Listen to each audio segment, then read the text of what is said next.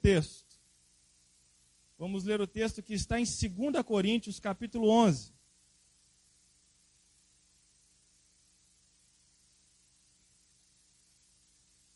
Eu vou ler o texto aqui. Provavelmente o Felipe deve projetar numa versão diferente. A versão que eu estou lendo é a NAA, a nova Almeida atualizada. E eu vou pedir aos irmãos que repitam algumas palavras comigo enquanto lemos. Então vamos ao texto. 2 Coríntios 11, do 7 ao 15, diz assim: Será que cometi algum pecado pelo fato de viver humildemente? Repita comigo, por favor. Viver humildemente. Para que vocês fossem exaltados, visto que lhes anunciei o Evangelho. Repita comigo. Anunciei o Evangelho de Deus sem cobrar nada Tirei de outras igrejas, recebendo salário, para poder servir a vocês. Repitam comigo, por favor. Tirei de outras igrejas, recebendo salário, para poder servir a vocês. E estando entre vocês, ao passar privações, não me fiz pesado a ninguém, pois os irmãos, quando vieram da Macedônia, supriram o que me faltava. Supriram o que me faltava. Em tudo me guardei e me guardarei de ser pesado a vocês, pela verdade de Cristo que está em mim. Pela verdade de Cristo que está em mim, garanto que esta glória não me será tirada nas regiões da Acaia. Por quê? Será que não é porque não amo vocês? Deus o sabe. Deus o sabe. Mas o que faço, isso continuarei a fazer, para não dar oportunidade àqueles que a buscam com o objetivo de serem considerados iguais a nós naquilo em que se gloriam. Porque esses tais são falsos apóstolos. Porque esses tais são falsos apóstolos. Obreiros fraudulentos disfarçando-se em apóstolos de Cristo. Não é de admirar, porque o próprio Satanás se disfarça de anjo de luz. Porque o próprio Satanás se disfarça de anjo de luz. Portanto, não deveria surpreender que os seus próprios ministros se disfarcem em ministros de justiça. O fim deles será conforme as suas obras. O fim deles será conforme as suas obras. Amém. Amém. Esta segunda carta de Paulo aos Coríntios, como disse aqui o Zé Fábio, é uma defesa de Paulo de seu apostolado, consequentemente, uma defesa de Paulo do Evangelho. Irmãos, vivemos realmente, como também destacou Zé Fábio, um momento de pressão sobre aqueles que professam a Jesus Cristo como Senhor e Salvador. A título de exemplo, nós temos um colega pastor batista que, ao expressar a opinião das Escrituras sobre determinado assunto por conta da live, ou seja, gravado, alguém, não sabemos quem, pegou esta gravação, levou ao Ministério Público e esse pastor teve que assinar um termo de ajustamento de conduta, pedir desculpas públicas por expressar aquilo que aqui está escrito. A Ordem dos Pastores emitiu uma nota de repúdio e também fez as suas movimentações jurídicas. Mas a verdade é que estamos vivendo um momento em que precisamos pisar em ovos em relação àquilo que falamos, contido na Escritura. Não estou falando de gente que fala mal das pessoas ou gente que tem opiniões cruéis sobre a conduta das pessoas. Estou dizendo apenas que estamos vivendo um momento em que expressar a opinião das Escrituras dependendo de quem as ouve, tem gerado já para nós pastores e para nós evangélicos, crentes em Jesus Cristo, processos da esfera criminal. Então nós estamos vivendo um momento em que precisamos defender o evangelho, defender as nossas bases, defender as nossas posições, defender a nossa crença, defender o Cristo a quem professamos. É lógico, quando a gente fala assim, parece que o Cristo precisa de defesa. Ele não precisa. Mas nós, enquanto evangélicos, quando a gente fala assim, defender a causa, o evangelho, a opinião, aquilo que cremos, defender o Cristo, finalmente, nós estamos falando de defender a igreja, defender a causa do evangelho. E, amém, lutarmos. Se a igreja tiver de ser perseguida, perseguida ela será. Deus é o dono da história. Mas nós precisamos fazer o nosso papel em defesa do evangelho. Então, é, a luta de Paulo, desde aqui, já é uma luta para defender o Evangelho, para defender a sua condição de apóstolo. É isso que o Paulo faz nesse texto. A luta do Paulo foi intensa, porque o Paulo não era aquele apóstolo que andou com Jesus, ao contrário, ele perseguia aqueles que andavam com Jesus, os irmãos conhecem a história, mas ele teve uma conversão e um encontro com Cristo, e a partir disso foi transformado e se tornou um apóstolo de Jesus Cristo e figura importantíssima, inquestionavelmente, no Evangelho. Temos muitas cartas, muitos livros, cartas que viraram livros sagrados, compõem a Bíblia, saíram da pena deste homem. Então a defesa que ele faz do seu apostolado, inclusive, torna-se um texto sagrado, um texto de defesa do Evangelho. A luta é intensa, sabemos disso para mantermos a nossa posição de crentes, a luta é intensa, diariamente. Mas a luta em defesa do Evangelho vale cada energia que gastamos, cada gota de suor, cada lágrima derramada. Em primeiro lugar, porque na defesa do Evangelho, defendemos alguém que merece o melhor de nós. Na defesa do Evangelho, defendemos alguém que merece o melhor que nós temos a oferecer. O texto diz: a verdade de Cristo está em mim. Então, quando nós defendemos o Evangelho, quando nós defendemos a nossa igreja, quando nós defendemos a nossa crença, nós defendemos a verdade de Cristo que está em nós. Quando nós defendemos a causa do Cristo, nós defendemos alguém que vale muito a pena defender, lutar por, o Cristo bendito a quem servimos. O Cristo que entregou a vida por nós. O Cristo pelo qual viveremos, inclusive, a eternidade. O Cristo que tem nos abençoado, nos guardado, nos guiado, nos conduzido em todo o tempo que vivemos. Quando nós defendemos o Evangelho, nós defendemos alguém que merece o melhor que há em nós. Digo isso, irmãos, porque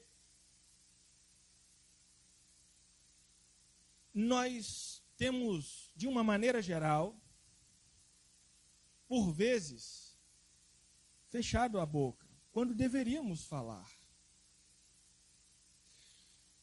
Digo que a gente não precisa, com o pretexto de ser crentes, realistas e dizer a verdade, ser mal criados com as pessoas, ser mal educados. Mas nós precisamos defender a nossa causa, porque quando defendemos, nós não estamos defendendo a nós mesmos, nós estamos defendendo ao Cristo bendito, que merece o melhor de nós, que merece a nossa integridade, que merece a nossa devoção, que merece toda a nossa energia, que merece todo o nosso carinho. E a gente não deixa ninguém falar mal de quem a gente ama, não é verdade? A gente não deixa falar mal das pessoas que a gente ama. A gente defende as pessoas a quem a gente ama. Então a defesa do evangelho vale a pena, porque a gente defende alguém que merece o melhor que há em nós. Na defesa do evangelho, nós temos também uma outra coisa muito importante. Porque quando nós defendemos o evangelho, assim como Paulo defendeu a verdade do Cristo que habitava nele, Deus sempre nos sustenta na defesa do Evangelho, Deus sempre nos sustenta. Diz o texto assim: Tirei de outras igrejas, recebendo salário, para poder servir a vocês. Deus nos sustenta para abençoar pessoas que nos amam. E às vezes, pessoas que nos atacam.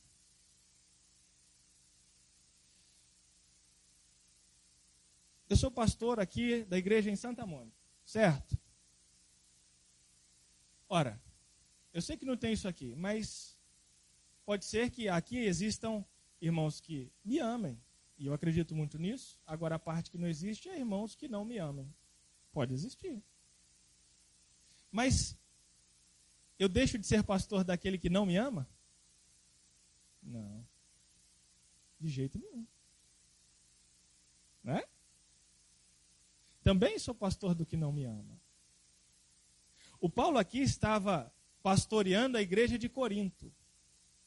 Uma igreja que estava questionando sua autoridade apostólica. E ele está aqui trabalhando, escrevendo carta após carta, ele já está na segunda longa carta. Mas ele é sustentado por outras igrejas. São outras pessoas que o sustentam para que ele pastoreie Corinto. Imagine, ele pastoreia outras igrejas, a de Filipe, que o sustenta, e o sustentou durante muito tempo, uma igreja que o ama, mas também pastoreia a igreja de Corinto, que não está amando tanto assim. O que a gente aprende com isso é que na defesa do evangelho, Deus nos sustenta. E pode é, vir de onde vier o recurso, mas ele virá. O recurso financeiro, o recurso emocional, porque nós também precisamos de estabilidade emocional. O recurso espiritual, a oração dos irmãos a oração uns dos outros. Deus há de te sustentar, meu irmão, minha irmã, enquanto você estiver defendendo a causa do Evangelho. Deus há de te sustentar. E o recurso virá de lugares que você espera, mas de lugares que talvez você não espere. Então, deixa Deus trabalhar na sua vida. Deixa Deus agir na sua vida. Deixa Deus te sustentar. Disse aqui no domingo de manhã: que a gente fala que vive das coisas. Ah, eu sou caminhoneiro, então eu vivo do ofício de dirigir caminhão. Não, não. Você é sustentado, você vive pelo Cristo. Ele escolheu esse ofício para te sustentar. Deu exemplo no dia do Zé Fábio, vive da música. Não, não, Ele escolheu a música para te sustentar. Quem nos sustenta é Deus, querendo nós ou não, gostando ou não, enfim, aceitando ou não. Deus é quem nos sustenta e escolheu modalidades para nos sustentar. Todavia, Deus é criativo. Deus abre muitas portas em muitos lugares. E às vezes Ele pode escolher uma maneira diferente de te sustentar. Uma pessoa diferente para te sustentar. Pessoas que talvez você nem conheça que te sustentam em oração. Pessoas que talvez você não fale há muito tempo que te sustentam em oração. Na defesa do Evangelho, nós somos sustentados por Deus. De uma igreja, de outra igreja, de um irmão por outro irmão, de um serviço, de um outro serviço, de onde vier, Deus nos sustenta para que a gente defenda a causa do Evangelho. Ajude a pessoas que nós amamos e que nos amam, e às vezes pessoas que nem nos amam tanto assim. Amém? Porque o reino de Deus é assim, é coletivo. E um vai sustentando o outro. E um vai aprendendo a amar o outro. E a gente vai seguindo em defesa do Evangelho. Amém? na defesa do Evangelho, preste atenção nessa.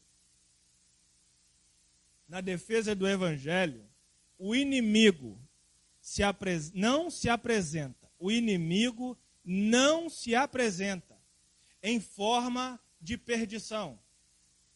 Ele sempre se apresenta como uma outra forma de salvação. Pegaram essa? Na defesa do Evangelho, o inimigo não se apresenta como uma forma de perdição. Ele sempre se apresenta como uma outra forma de salvação. O texto diz assim: porque o próprio Satanás se disfarça de anjo de luz. Quando o inimigo se apresenta no ensino do apóstolo, ele não se apresenta como aquele é, bicho feio, um dez chifres de olho colorido. Não. Ele se apresenta como um anjo de luz. Então, o que a gente aprende é que quando a gente está defendendo o Evangelho, o inimigo não se apresenta como uma forma de perdição. Ele se apresenta como uma outra forma de salvação. Pense comigo. A gente está na labuta diária. defendendo o evangelho vivendo com integridade, dando testemunho bom. Todavia, todavia a vida vai acontecendo, a rotina vai nos engolindo. Imagina que você está lá no seu escritório, vou dar este exemplo. Você está no seu escritório trabalhando e você é exemplo de conduta para todas as pessoas que estão ao seu redor. Só que a vida começa a ir um pouco mal e os negócios do escritório estão começando a minguar. O dinheiro já não está entrando como você imaginava que entraria.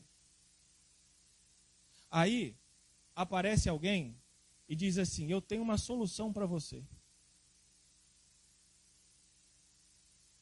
Vamos fazer o seguinte: vamos é, buscar esse recurso aqui no banco e com cinco anos, se você não pagar, caduca. Então você resolve a sua vida, o banco está cheio de dinheiro, não vai, não vai morrer ninguém porque vai faltar esse dinheiro que você vai pegar emprestado. Você resolve sua vida e daqui cinco anos você está com seu nome limpo de novo. Estou dando um exemplo aqui e os irmãos vão assimilar cada um a sua realidade. Os exemplos vão ao infinito. O inimigo não se apresentou como uma forma de perdição. Ele não vai chegar lá para você, que é íntegro, exemplo para todo mundo, e vai dizer assim: vamos ali roubar um banco. Óbvio que você não vai aceitar fazer isso. Mas se você é um homem de negócios e sabe que às vezes é, fica uma dívida para trás, que depois você recupera, acerta, é, é uma pessoa de negociar, essa ideia não soa tão estranha assim o inimigo se apresenta como uma outra forma de salvação. Quando estamos tentando defender o Evangelho, ele não se manifesta abertamente. Ele vem como uma outra forma de salvação. Às vezes você está se sentindo só. Você está se sentindo solitário, apesar de ter companhia ao seu redor. Aí vem uma pessoa e fala assim: Eu vou te fazer companhia. Vamos comigo ali no bar? Ele se apresenta como uma forma de solução não como uma outra forma de perdição. O inimigo se disfarça de anjo de luz. E na defesa do evangelho, nós precisamos entender que só há um caminho.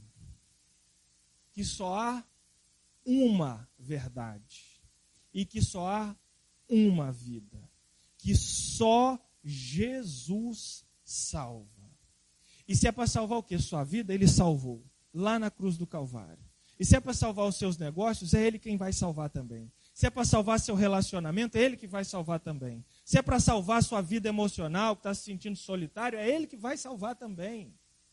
É o Cristo que vai nos salvar, porque só há um caminho, só há uma verdade e só há uma vida. Não há vida fora do Cristo, só há perdição fora do Cristo, ainda que continuemos existindo. Não há outro caminho além do Cristo. Não há um caminho que possamos traçar fora do Cristo. Só há um único e exclusivo caminho. Só o caminho que ele percorreu. Só podemos pisar nas pegadas do Cristo. A gente não pode pisar fora. Porque na defesa do Evangelho, o próprio Satanás se disfarça de anjo de luz. Amém? Cuidemos então. Porque, como disse o pastor Reginaldo, e essa eu vou levar para a minha vida o diabo não brinca de ser diabo. A gente não pode brincar de ser crente. Amém? Na defesa do evangelho, a justiça de Deus se manifestará. O texto diz assim: o fim deles será conforme as suas obras. Irmãos, um texto da Bíblia que tenho muito apreço. Está em Mateus capítulo 11, no verso 19, a parte final do versículo, que diz assim: A sua sabedoria é justificada pelas suas obras. Irmãos, a nossa vida é justificada pelo que entregamos. Se somos crentes, entregamos para o mundo ao nosso redor o fruto do Espírito. Se não somos crentes, entregamos para o mundo as obras da carne. Nós entregamos para o mundo aquilo que somos. As nossas obras são fatalmente o reflexo daquilo que pensamos, acreditamos e guardamos no coração. Não dá para escapar disso. E o texto diz que o fim deles, dos falsos profetas, será conforme as suas obras. Fatalmente, invariavelmente, a justiça de Deus se manifestará. E isso não deve ser para nós um motivo de ressalva e reticência. Isso não pode ser para nós um motivo de, de apreensão. Ao contrário, isso para nós deve ser um motivo de alegria, porque somos justificados pelo sangue do Cordeiro. E as obras que fazemos agora, fazemos no Espírito. As obras que entregamos são as obras do Espírito, o fruto do Espírito. E nós, então, justificados pelo Cristo, aguardamos a justiça que vem de Deus. E é um recado para todos nós aqui nesta noite. Toda injustiça, toda a injustiça cometida contra um filho de Deus será reparada. Pode confiar nisso. Amém? Amém mesmo? Amém toda injustiça contra um filho de Deus há de ser reparada. Há uns anos, já contei isso daqui, há uns anos atrás, eu fui injustiçado, para encurtar a história. E eu me lembro que uma época dessa, que eu estava sofrendo essa injustiça, eu fiquei muito mal. Não estava conseguindo lidar bem com essa história. E a Tássia me via mal. E um dia ela chegou para mim e falou assim: O que, que eu posso fazer para te ajudar? E eu falei para ela assim: Ore por essas pessoas. Bom, se a Tássia orou, eu não sei, você pergunta a ela depois do culto. Mas eu estava orando por essas pessoas. E toda injustiça cometida contra um filho de Deus foi reparada. Você pode dizer amém? Porque foi completamente reparada, com todos os pingos nos is. Irmãos, eu não estou aqui pregando um discurso de ódio, não. Mas a palavra diz que a vingança não é nossa, ela é. Então, se ele quiser aplicar, ele que aplique. Nós oramos. Toda injustiça cometida contra um filho de Deus há de ser reparada. Não ficará um i sem pingo na história de um filho de Deus, na sua história, na sua vida. O fim deles será conforme as suas obras. Na defesa do evangelho, a justiça de Deus se manifestará, pode confiar. Na defesa do evangelho, irmãos, é necessário uma coisa: um testemunho piedoso. O texto diz assim: viver humildemente, anunciar o evangelho, os irmãos supriram o que faltava, porque esses tais são falsos apóstolos. O texto diz isso para nos mostrar que precisamos de um testemunho piedoso, vivendo humildemente, anunciando o Evangelho e aceitando o cuidado de Deus, amando sem ser conivente com o erro. Esta é a vida piedosa que precisamos viver, entregar para o mundo entregar a Deus como oferta viva, viver humildemente, anunciar o Evangelho, aceitar o cuidado de Deus. Veja só, Paulo é um grandíssimo intelectual do tempo em que ele viveu. O Paulo está é, tão capacitado quanto Platão, Sócrates e outras pessoas que ficaram eternizadas por seus pensamentos. Tão ou mais. Para mim, o maior escritor da língua portuguesa, Luiz de Camões, na sua maior obra, que ele faz? Cita Paulo de Tarso. Paulo é extremamente capacitado. Aí o que, que o Paulo aceita? Os irmãos o suprindo. Viver dependendo de outras pessoas. Entenda isso. Aceite o cuidado de Deus na sua vida. Não seja orgulhoso com o Senhor. aceite o cuidado de Deus para a sua vida. Viva humildemente, anuncie o evangelho a tempo e fora de tempo, como nos recomenda a palavra, em todo tempo. Lembrando do Francisco de Assis, da cidade de Assis, é, pregue o tempo todo, usa a palavra só quando for necessário, mas prega o tempo todo. Viva humildemente, aceite o cuidado de Deus e olha o final. A palavra diz assim: porque esses tais são falsos apóstolos. O Paulo estava falando para pessoas em Corinto, pessoas que não estavam muito bem com ele, mas ele estava gastando os recursos que outras pessoas o enviaram. Ele podia estar escrevendo a carta para os filipenses, que estavam sustentando ele. Mas ele escreveu a carta para os corintianos. E aí, os corintianos não estavam indo bem? Ele não está indo bem mesmo? Qualquer é, qualquer realidade aí atual, né? É, o governo do Senhor. Não estavam indo bem os corintianos. E aí, ele mesmo assim demonstra o seu amor por essas pessoas, lhe escrevendo duas grandes cartas. Mas ele não é conivente com o erro das pessoas. Então precisamos viver essa vida piedosa. Ele diz: essas pessoas são falsos profetas. Olha, eu amo vocês. Essas pessoas podem se converter, mas elas estão se comportando como falsos profetas. Viver humildemente, anunciar o Evangelho, aceitar o cuidado de Deus. E a mais difícil, amar sem ser conivente com o erro. A igreja precisa ser madura. Nós precisamos deixar claro que amamos as pessoas, mas precisamos ter maturidade no falar na hora de orientar os nossos irmãos, amor para falar e ser maduros também no ouvir, na hora de receber essa orientação. Aceitar essa orientação que vem em amor. Porque se a pessoa fala diretamente com você, meu irmão, minha irmã, ela te ama. Porque se ela não te amasse, ela falar pelas costas. Então, se ela vai falar contigo, ela te ama. Aceita a repreensão aceita a orientação, aceita o cuidado. Amém? Viver piedosamente. Na defesa do Evangelho é preciso viver piedosamente. E, finalmente, na defesa do Evangelho, se Deus te apresenta um problema, é porque você é parte da solução. Amém?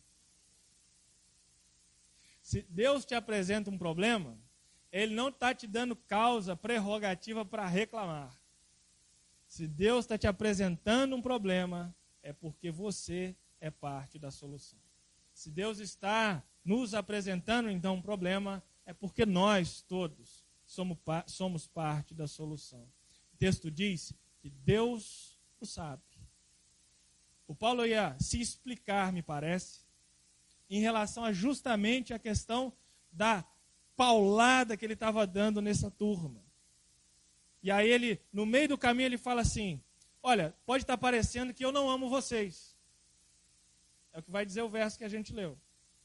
Mas ele, ao invés de se delongar na resposta, ele diz: Deus sabe. Deus o sabe. Ou seja, ele está amando sem ser conivente com o erro e está se guardando em Deus de que se Deus apresentou este problema na mão dele, então é porque ele é parte da solução desse problema. Então, meu irmão, se Deus apresentou um problema na sua vida, dê glórias a ele, porque ele acha que você é capaz de ser a solução para este problema. Ser parte, pelo menos, da solução desse problema. Amém? Então, quando a gente olhar agora para a nossa vida, enxergar dificuldades, creia, Deus está te capacitando para ser parte da solução deste problema. Não encare mais os problemas como antes. Coloque esses problemas diante de Deus. Se há é, se esse problema é gerado por uma injustiça, está falado aqui, nenhuma injustiça prevalecerá contra os filhos de Deus. Então fique em paz e descanse no Senhor. Agora, se ele não é fruto de uma injustiça e se ele é, tem partes que você pode atuar, saiba, você então é a solução para isso. Amém? Então vamos orar.